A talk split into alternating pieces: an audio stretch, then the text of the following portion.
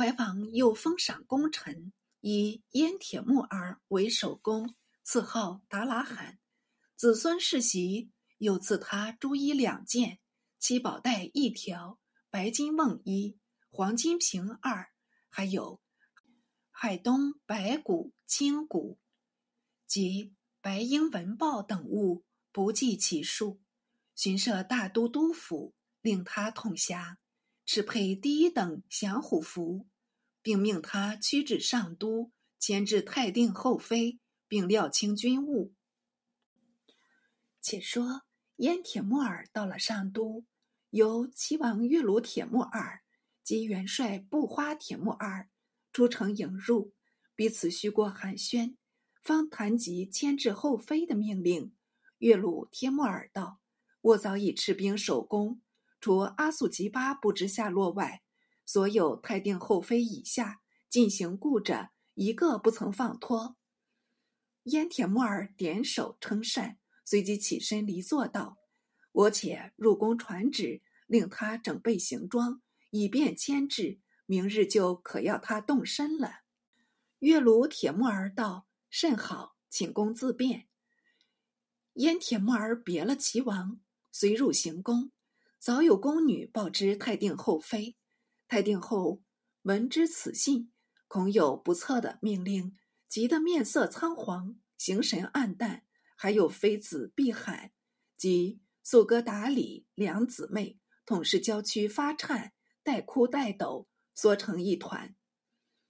燕铁木儿到了宫门，守兵早已分队站着，让开正路，由燕铁木儿驱入。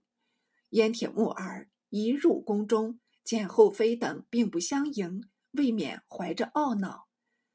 方欲嗔目呵斥，忽眼帘中映入红颜，不觉为之一迷。寻见太定后，剑身欲起，悲惨中带着数分袅娜，正是徐娘半老，犹存风韵，已令人怜惜不禁。背后又立着一对姊妹花。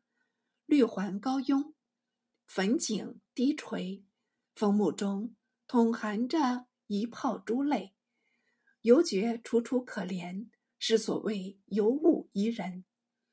当下站着一旁，向太定后道：“皇后不必惊慌，大都也没有严命，不过因皇后在此，殊多不便，所以暂令移居，一切服食尽可照常。”毋庸担忧。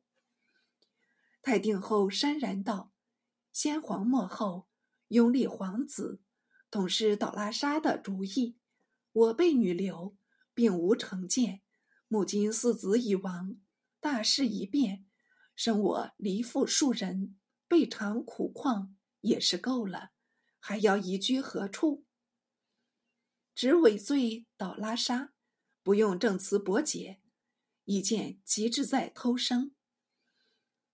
燕铁木儿道：“无非移居东安州，屠城上进，无虑艰阻，诸请放心。”太定后复道：“今日要我迁居，他日即索我性命，始终总是一死，不如死在此处。”燕铁木儿不待说毕，忙婉言未劝道：“皇后后福正常，休要。”自寻烦恼，将来要做太平王妃，自然有福。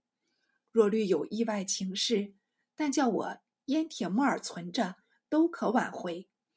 明日请皇后暂赴东安，所有宫中侍从尽可带去，途中自有妥足保护。如有人敢来欺凌，我燕铁木儿是不与他干休。独立爱护太定后妃，应该以身报德。太定后方转悲为喜道：“既有太平王诏福，我等如命启程便了。”一面说着，一面命两妃向前拜谢。此时一对姊妹花也坚决开言，遵着太定后嘱咐，分花拂柳的走进燕天木耳前，一同敛刃。急得燕天木耳打理不及，忙避开一旁，连称不敢。并将那一双色眼细瞧两飞，两飞也似觉着抬起头来向他微笑。这样情景几乎无可模拟。只小子曾经有两句古诗，彼此凑合，颇得神似。其词云：“暮寒秋水双同活，心有灵犀一点通。”毕竟太定后妃何日登城？容待下回说明。上都沦陷，天顺帝不知所终。著书人依史续录，原不能凭空捏造，构以死证。但奉宝出降者为倒喇沙，则幼主之死出自倒喇沙之手，应无疑义。倒喇沙终以宠溺自私，志愤国事，及事处穷促，乃羌主夺喜出降军前，是待人类所不齿，教诸王禅之临难遁去，犹觉死有余辜。大都折师，身名两裂。后世臣子可作窘戒。若夫太定后之身垢幽微，稍具节烈，应即捐躯以殉。况移至东安之命接踵而来，燕铁木儿又为发难之首领，平息未曾后遇，能望其竭诚保护，不作他想乎？